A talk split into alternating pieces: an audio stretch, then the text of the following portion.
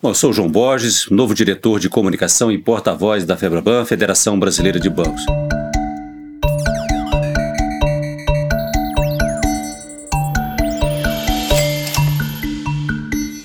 Bom dia a todos, estamos começando mais essa transmissão ao vivo aqui pelo canal FEBRABAN News e o nosso assunto de hoje é mais uma pesquisa Observatório FEBRABAN, que é uma pesquisa feita pelo IPESP, Instituto de Pesquisas Sociais, Econômicas e Políticas, é, e nosso assunto de hoje é o Brasil Online, ou seja, como é, na pandemia é, se acentuou é, o uso das redes sociais, o uso da internet, em que medida isso serão é, transformações e tendências definitivas ou não.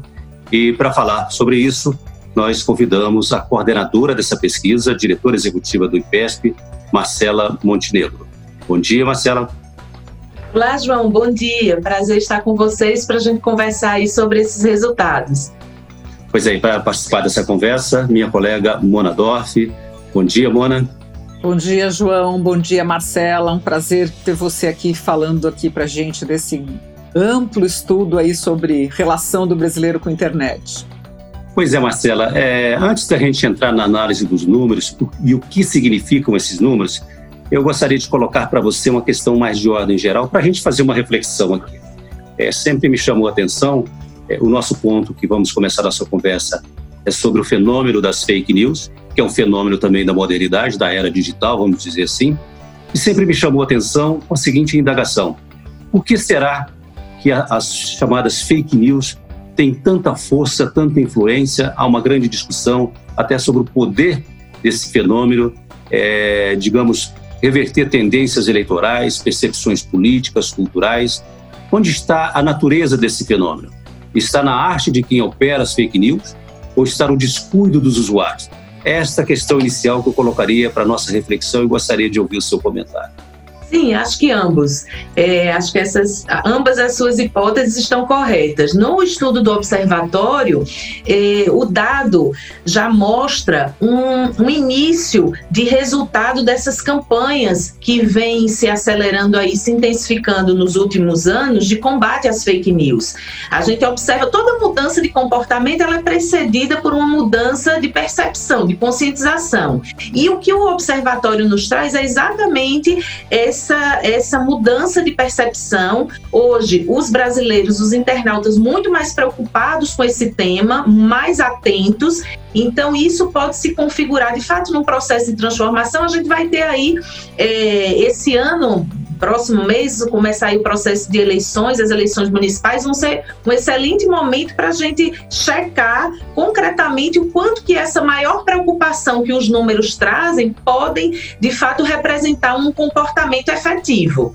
Mas o estudo salienta esse crescimento. 86% hoje dos internautas estão preocupados com esse tema das fake news. Apenas 7% não se preocupa em checar o que compartilha nem o que lê. Então, a maioria realmente já bastante é, é, atento e envolvido com esse tema, João. Agora, só para complementar, antes de eu passar a palavra para a Mona, é, te chamou a atenção esse número?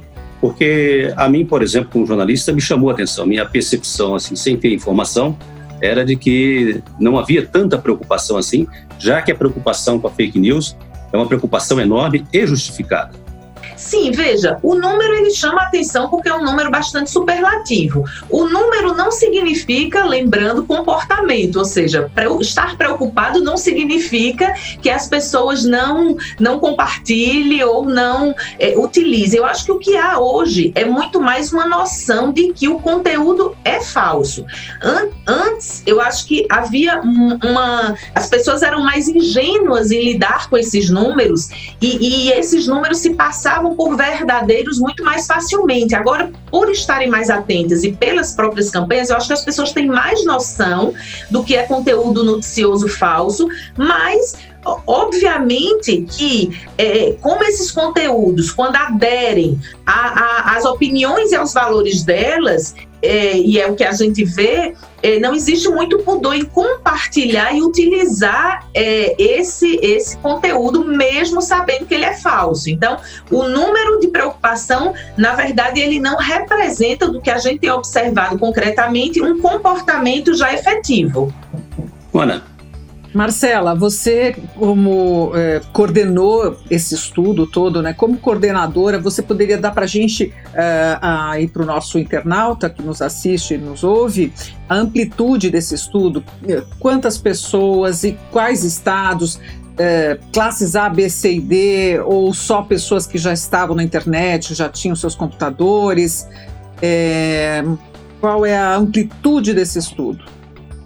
Isso, a amostra é uma amostra bastante ampla, foram 3 mil entrevistados, Uh, isso significa, inclusive, uma margem de erro inferior a dois pontos. Em todo o país, com internautas, é, pessoas que têm acesso à internet, a gente fez esse recorte, tá? E, obviamente, em função disso, a amostra tem menos pessoas idosas, tem mais jovens, tem maior nível de escolaridade e renda, por exemplo.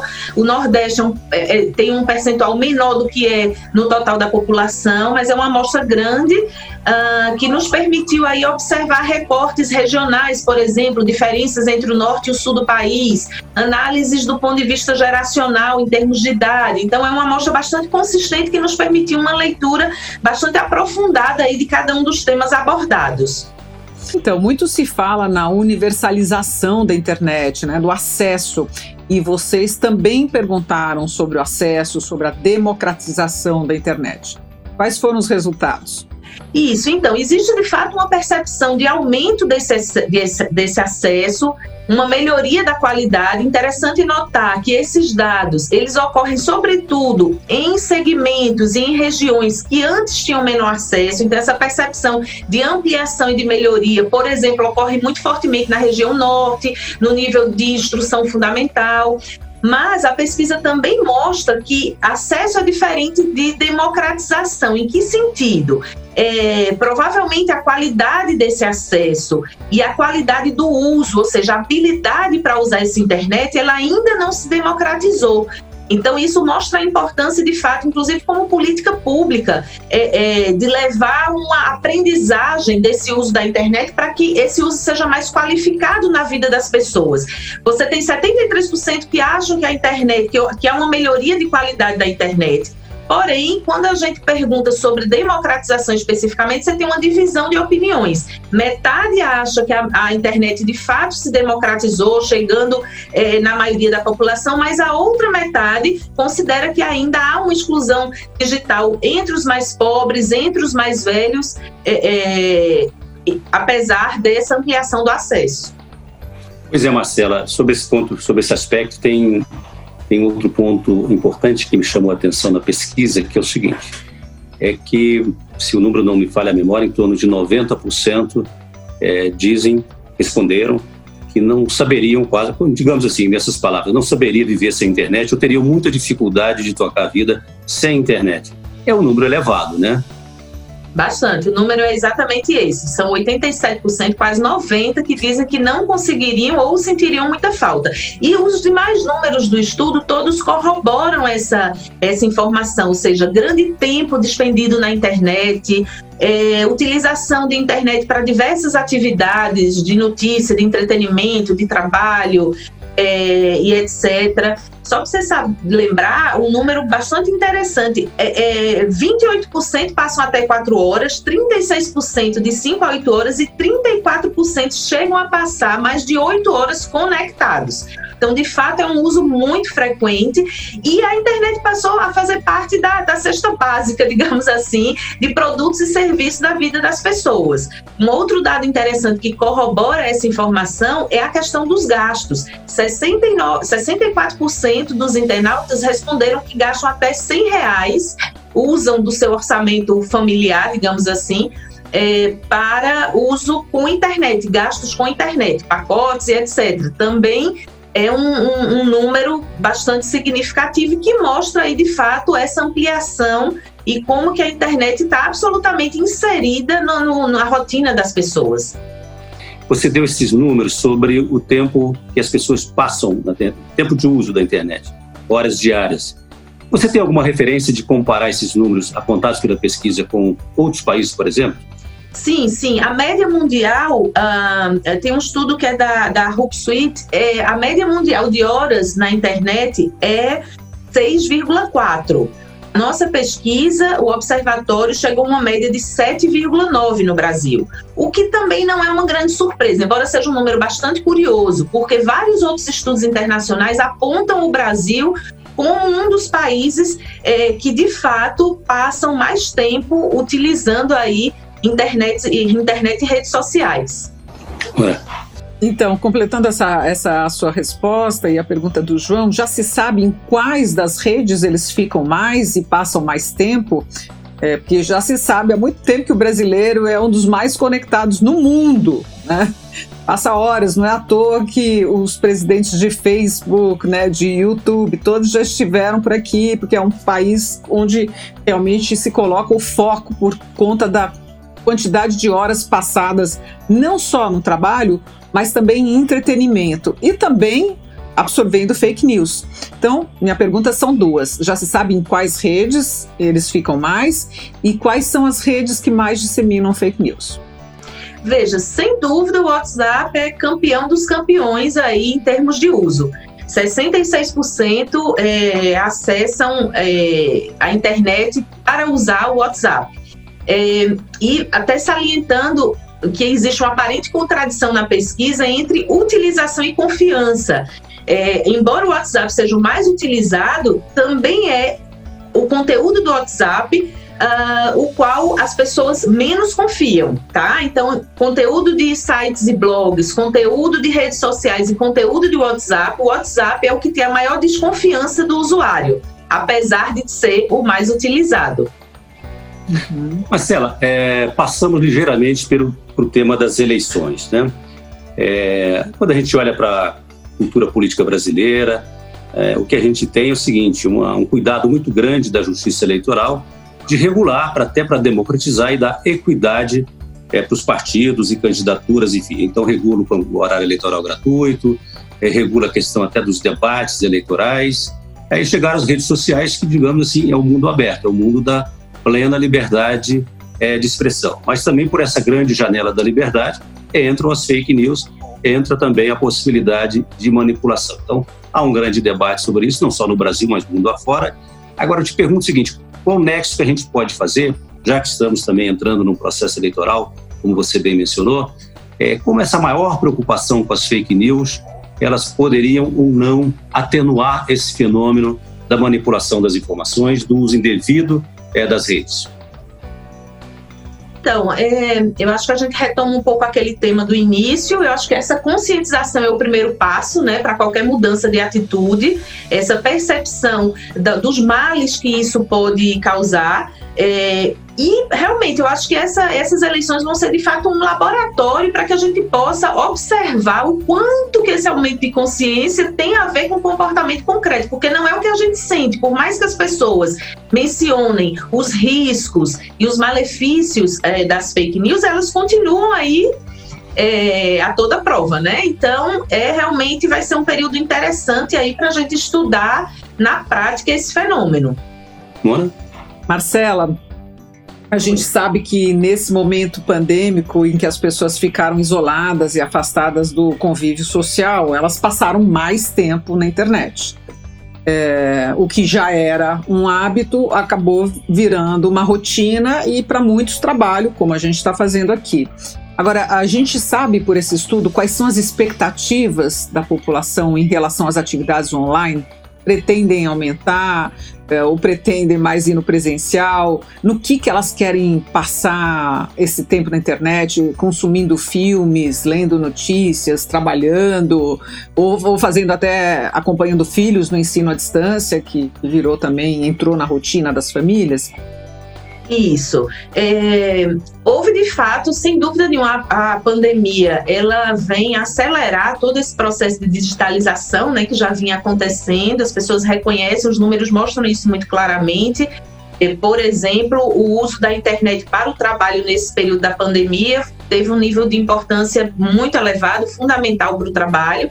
E além de já haver esse aumento, existe a expectativa de que pós-pandemia esses hábitos permaneçam ou sejam incrementados. Então, de fato, 35% dos respondentes dizem que vão aumentar o uso da internet após a pandemia E você tem aí diversas atividades é, que, que cujo uso vai ser pelo menos mantido, mas um terço mais ou menos considera aumentar esse uso. Então você tem desde Uh, as informações, o acesso à informação em sites, blogs, etc., acesso a redes sociais, mas também estudo à distância, conversa com familiares. É, tem um dado em paralelo que mostra o aumento do uso de vídeo, né, de videochamada e de lives e de call para esse relacionamento com amigos e familiares. Isso foi um hábito que se criou na pandemia e que os números mostram que vão permanecer, inclusive aumentar é, trabalho também, uso de serviços bancários digitais. Então, assim, você tem realmente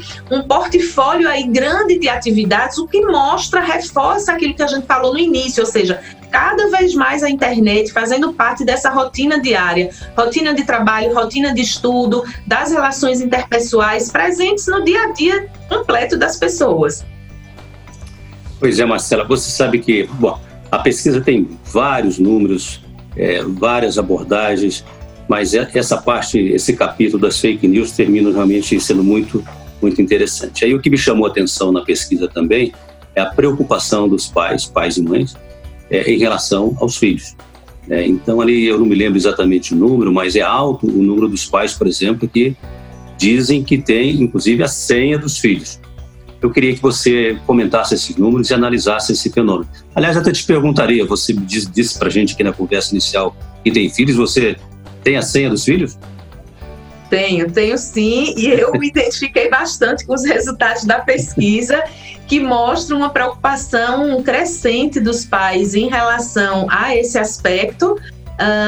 Um, 64% dos respondentes têm a senha, é, mais de 70% verifica as postagens do fi, dos filhos. Claro que uh, os dados mostram diferenças em termos da idade dos filhos, ou seja, é, os pais com filhos, sobretudo nessa faixa de pré-adolescência e adolescência de 12 a 18 anos, são os mais entre aspas, controladores, são os mais atentos. Na faixa inferior a 11 anos, é um pouco menos, provavelmente porque também o acesso das crianças é mais controlado. E na faixa, obviamente, com filhos a partir de 18 anos, isso também cai. Mas nesse contingente intermediário, é, a preocupação é grande. Metade acham, dizem ou acham que sabem muito bem o que é que os filhos estão fazendo na internet, 28 mais ou menos, e apenas 15% consideram consideram-se alheios ao comportamento e à rotina dos filhos na internet.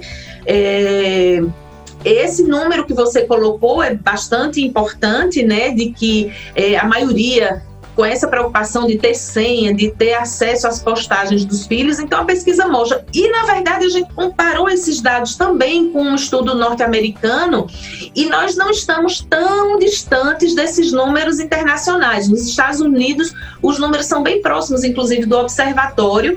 É, enquanto no nosso estudo 63% dizem limitar os horários é, de tempo dos filhos, nos Estados Unidos 57 verificam os sites visitados. Na nossa 62, nos Estados Unidos 58.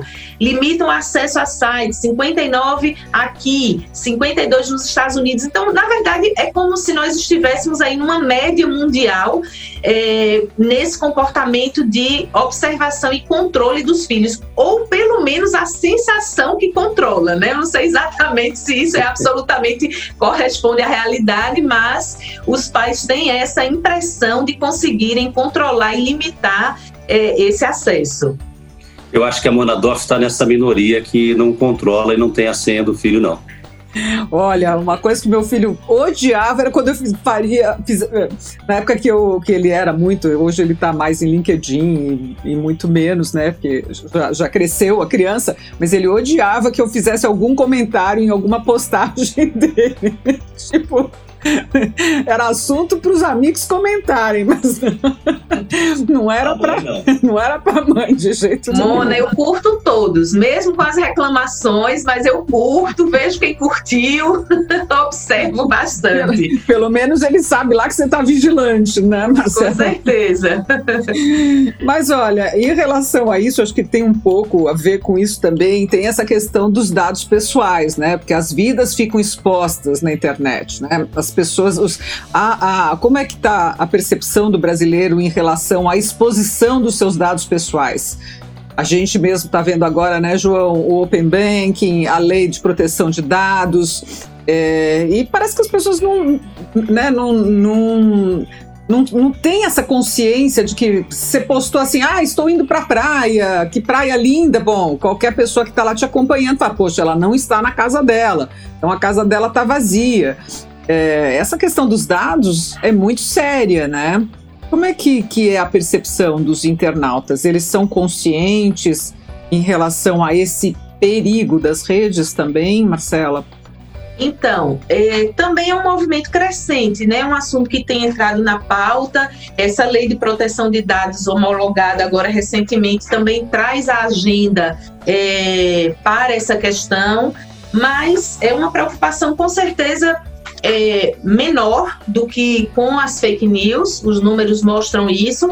Existe uma, uma, é, uma visão de que as autoridades, a ação das autoridades em relação a esse tipo de controle, ela é insuficiente ainda, né? As pessoas têm essa essa demanda de que haja uma maior é, preocupação, digamos, governamental, é, e que eu acho que a própria lei de proteção de dados vai trazer isso, uma maior segurança, mas o que a pesquisa mostra é que a gente se depara com um internauta ao mesmo tempo desconfiado e ao mesmo tempo inseguro em relação ao uso desses dados pessoais. Com certeza, as pessoas não têm muita noção é, do que é que é feito a respeito, mas existe, os números mostram essa insegurança. Ou seja, falta um pouco de consciência do perigo implícito nisso tudo, né? Exatamente, exatamente. É um tema difícil também, né, para as pessoas, para a maior parte das pessoas entender como é que esses dados podem ser utilizados, como é que esses dados são ah, protegidos. Então, eu acho que é uma discussão de fato incipiente que tende aí a ganhar maior volume a partir da, da, da, aprovação dessa lei, em que as próprias empresas vão estar mais preocupadas com isso, e eu acho que isso termina se disseminando para a opinião pública em geral. Bom, Marcelo, eu queria colocar para você e para a Mona também, que ela, ela é uma especialista em redes sociais, é, e eu não, é, o que está em grande discussão aí, o filme O Dilema das Redes. Então, vários comentários, até que ponto aquilo é 100% documentário, tem um pouquinho de tinta de ficção. É, há uma grande discussão sobre aquilo que dá a sensação de que as pessoas realmente são surpreendidas, elas não têm noção é, do impacto e de, da, do alcance do uso das redes sociais. Vou dar minha opinião, eu obviamente assisti, faz parte, é, esse filme é, faz parte aí também da gente acompanhar. É, eu confesso que por todo o, o buchicho a respeito, eu fiquei um pouquinho decepcionada, eu esperava mais. Ele tem uma tônica, eu acho, majoritariamente de documentário, mas com certeza você tem ali alguns excessos que, para reflexão e debate, eu acho que fazem parte do jogo e são importantes para esse alerta. É, de fato, é, é um aspecto. Uh, apavorante até se a gente for ao pé da letra, né? Nós estamos absolutamente vulneráveis diante dessas redes. É uma preocupação que acho que cada um de nós precisa ter. E eu acho que a grande questão do filme é, é, passa além de aspectos como esses que a gente estava discutindo, de fake news e de conteúdos falsos ou coisas, ou proteção de dados, mas é exatamente o potencial que isso tem em termos de mudança de valores humanos.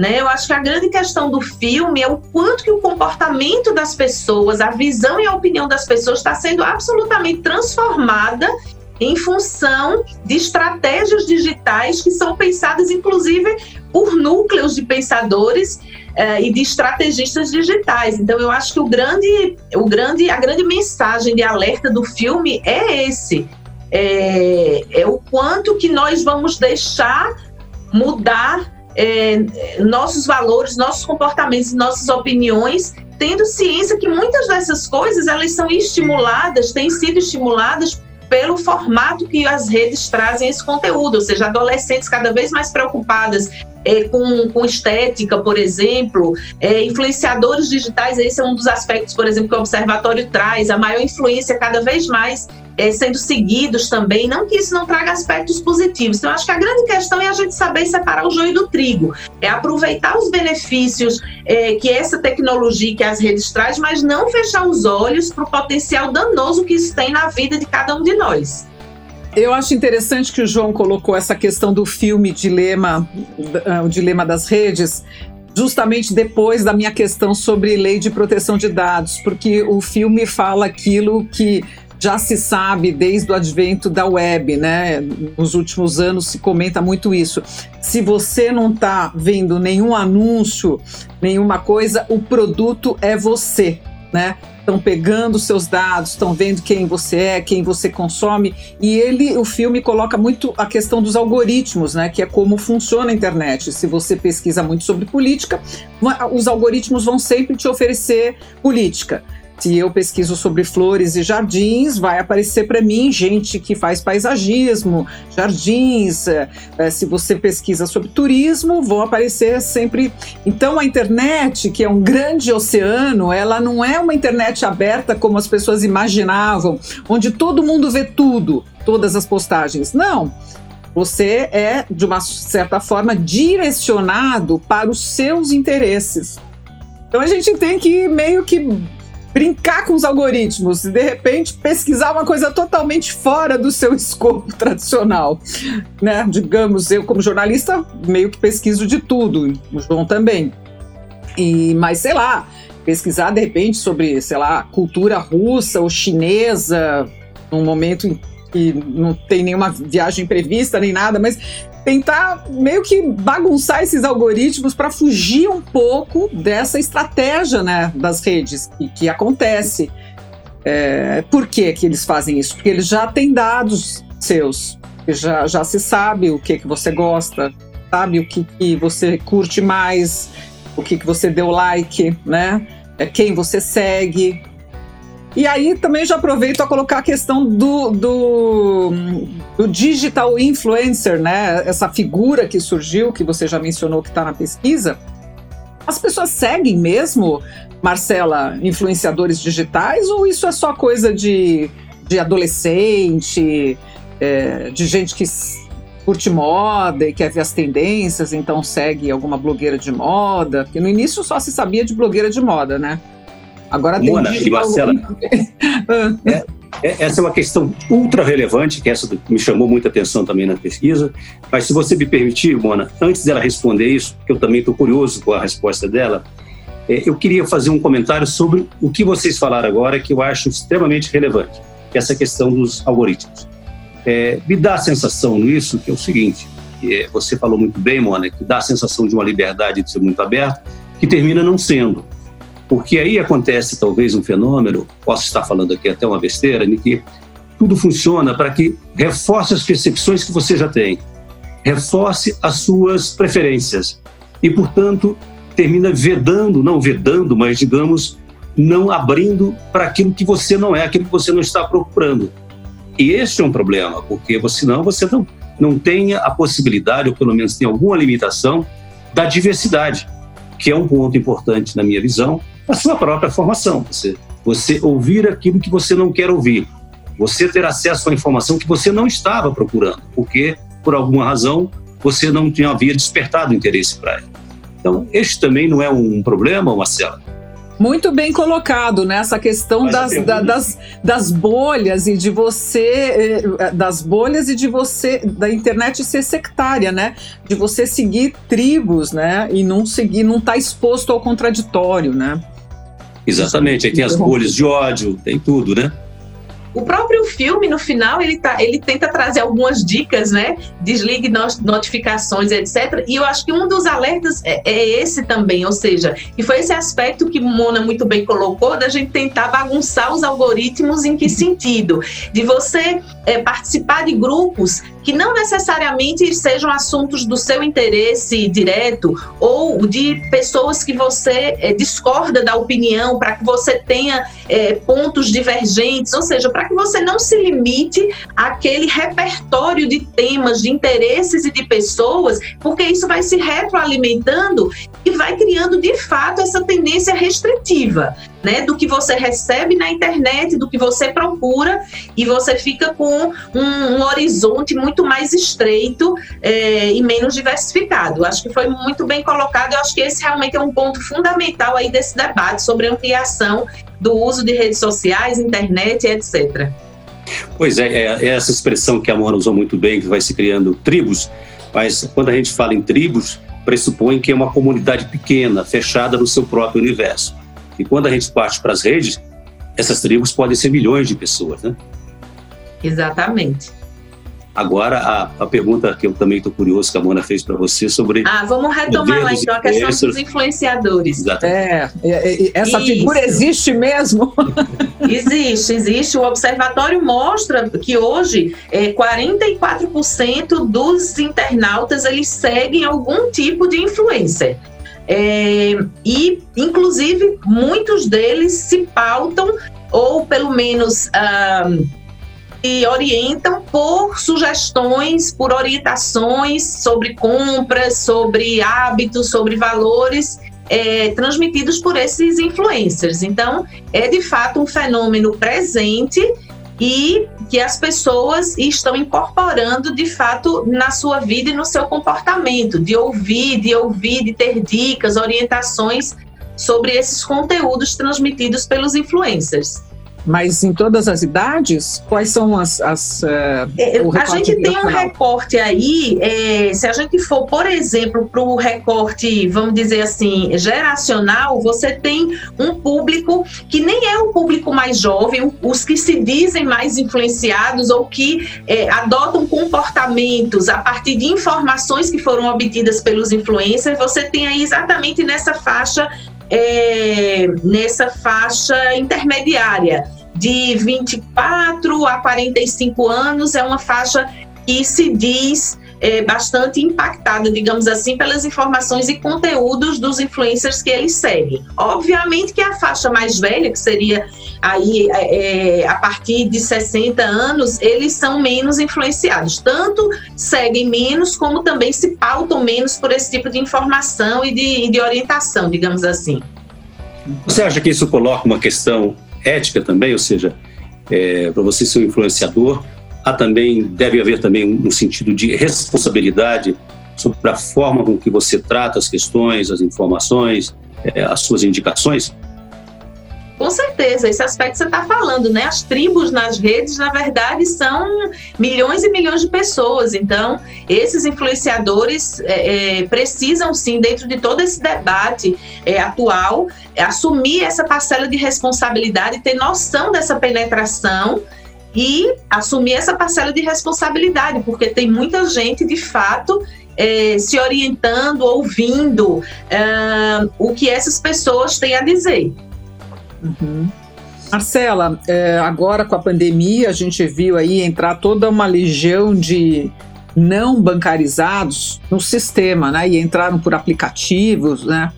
Sempre me lembro de entrevistar o ministro Paulo Renato, João, e perguntar como é que o Brasil ia dar esse salto na educação. E eu falei, puxa, as pessoas são iletradas e vão ir direto para a internet sem saber digitar. Como é que vai ser isso? E quando aconteceu esse fenômeno de entrar quase que um país inteiro entre os novos bancarizados, eu fiquei pensando, puxa, que difícil que deve ser para essas pessoas e também para idosos, para é, usar aplicativos né, de bancos, é, entrar num sistema por aplicativo e não ir a uma, uma, a uma agência fisicamente como estavam acostumados. A pesquisa tem também né, um, um, recorte aí em cima do setor bancário. Né? O que, que vocês revelam no. Aliás, precisamos lembrar o internauta que essa pesquisa está no site da Febraban, ali com todos os dados completos, e é tão ampla que a gente não vai dar conta aqui nessa live de todos os itens. Então, os serviços bancários digitais estão entre os itens que as pessoas uh, têm, inclusive, a expectativa de pós-pandemia aumentarem o uso. O que aconteceu é, nesse momento é que, mesmo aqueles mais resistentes à tecnologia, ou com maior dificuldade de uso e de acesso, eles tiveram que se virar. Né? A vida das pessoas em casa é, precisou é, mais do que nunca, utilizar os serviços digitais dos bancos. Ou seja, o fato de haver esse serviço permitiu muitas vezes que as pessoas pudessem cumprir esse isolamento, porque a vida continuou lá fora em termos de pagamento de contas, de serviços e etc. É, a pesquisa é, mostra que uh, 43% dos respondentes, o aplicativo de celular será o principal meio de acesso às operações bancárias, embora exista um contingente grande que permanece usando de forma é, de forma combinada, né, o atendimento presencial e o, o, atendimento online, mas sem dúvida esse serviço digital ele vai se ampliar é, aí pelos próximos pelos próximos anos. A pesquisa mostra também é, uma, uma grande satisfação em relação ao uso desses serviços bancários, inclusive bem superlativo o número, mais de 90% dos que utilizam os serviços digitais de bancos estão satisfeitos. Acho que também a pandemia trouxe isso, as próprios, os próprios bancos também é, é, requalificaram, sofisticaram, melhoraram os seus serviços digitais, né, os seus sistemas, os seus aplicativos, e aí a população reconhece isso nesse nível de satisfação. É, e então eu acho que essa questão do, dos serviços bancários, elas de fato elas fazem parte aí desse aumento é, de uso digital na rotina das pessoas. É de fato um, um item que chegou para ficar. Talvez porque quando você ainda não é forçado a utilizar uma tecnologia nova, é como se você tivesse uma espécie de barreira psicológica em relação àquilo. Quando vem uma limitação tão forte e também cruel como foi o caso do isolamento provocado pela pandemia, que aí, inexoravelmente, as pessoas têm que buscar um outro meio para usar essa tecnologia, para executar e ter acesso a serviços, isso muda, é uma espécie de aprendizado forçado que leva a uma mudança, ou pelo menos uma acentuação de tendência que já estava subjacente, mas que ficou mais forte, né? Uhum. Exatamente. E, sobretudo, as, as mudanças dentro dos estratos, ou seja, você tem um público de maior instrução e maior renda que já utilizava de forma muito mais é, é, assídua esse tipo de ferramenta. O que a pesquisa chama a atenção é que você começa a ter percentuais crescentes é, também na base da sociedade, público de menor instrução, de menor renda, é, e, e, também esse público mais velho é, saindo um pouco dessa situação de exclusão digital e passando a usar aplicativos de bancos no celular, passar a usar internet banking, ou seja, é o que você disse, as pessoas passam a ter acesso, passam a ter familiaridade e a ver que aquilo ali é um facilitador. E aí ultrapassam essa resistência. A pandemia favoreceu muito isso. Mona, já estamos caminhando quase para o nosso final aqui. A palavra é com você. Então, para a gente finalizar, Marcela, eu gostaria que você nos contasse, é, para você, enquanto é, coordenadora desse estudo, né, é, uma pesquisa tão ampla, o que mais te chamou a atenção nele? Por que, que a gente já sabia que havia uma digitalização crescente, que a pandemia acentuou, que o comércio online cresceu? Mas queria ouvir a sua opinião, né, como coordenadora de todos esses itens. Qual foi o dado que você falou, puxa, não, não imaginava isso, assim, que te surpreendeu? Isso. Eu acho que o estudo ele, ele reitera é, levantamentos prévios nacionais e internacionais, mas ele também traz muitas curiosidades, sobretudo em relação ao tamanho dos números. Eu acho que mais o que mais me chamou a atenção talvez não tenha sido nem ah, ah, o, o tema em si, mas o tamanho dos números. Então, essa questão das fake news, esse aumento, 86% das pessoas preocupadas com isso, é, esse aspecto de controle parental também, é, o fato desses pais estarem mais atentos e mais preocupados, terem senha, acompanharem as postagens, isso também foi um dado que me chamou a atenção. E, por último, acho que esses três aspectos, por último, a questão da dependência, né? Da dependência, o quanto que as pessoas realmente não se imaginam mais viver sem internet, seja a internet para trabalhar, seja nos relacionamentos interpessoais, nos estudos, para usar produtos bancários, para ouvir música, para assistir filme. Ou seja, isso não é mais um mundo paralelo, é, é, de fato a vida das pessoas. Então, é, a superlatividade desses números realmente me chamaram muito a atenção. É, e essa, essa, usando a palavra aí do João, essa, esse quadro inexorável, ou seja, não, não, não, não adianta mais a gente fechar os olhos para isso. É, é, o nosso presente e o nosso futuro. Então, eu acho que, na verdade, o que a gente tem caminhado agora para frente é sobre debates, discussões, sobre controle, sobre limitação, sobre responsabilidade em relação a essa, esse alcance praticamente universal. Bom, conversamos então com Marcela Montenegro, que é coordenadora dessa quarta pesquisa Observatório Febraban, que é uma pesquisa do IPESP Febraban. E muito obrigado a você, Marcela, muito obrigado a Mona Dorf, que ajudou aqui a conduzir essa conversa. Uma boa tarde para vocês, uma boa tarde a todos. Boa tarde, boa tarde João. João. Boa tarde, Mona. Boa tarde, Marcela. E o Brasil Online, você consulta lá a pesquisa no nosso site Febraban News. Até a próxima. Muito obrigado a vocês. Boa tarde, obrigada. Boa tarde.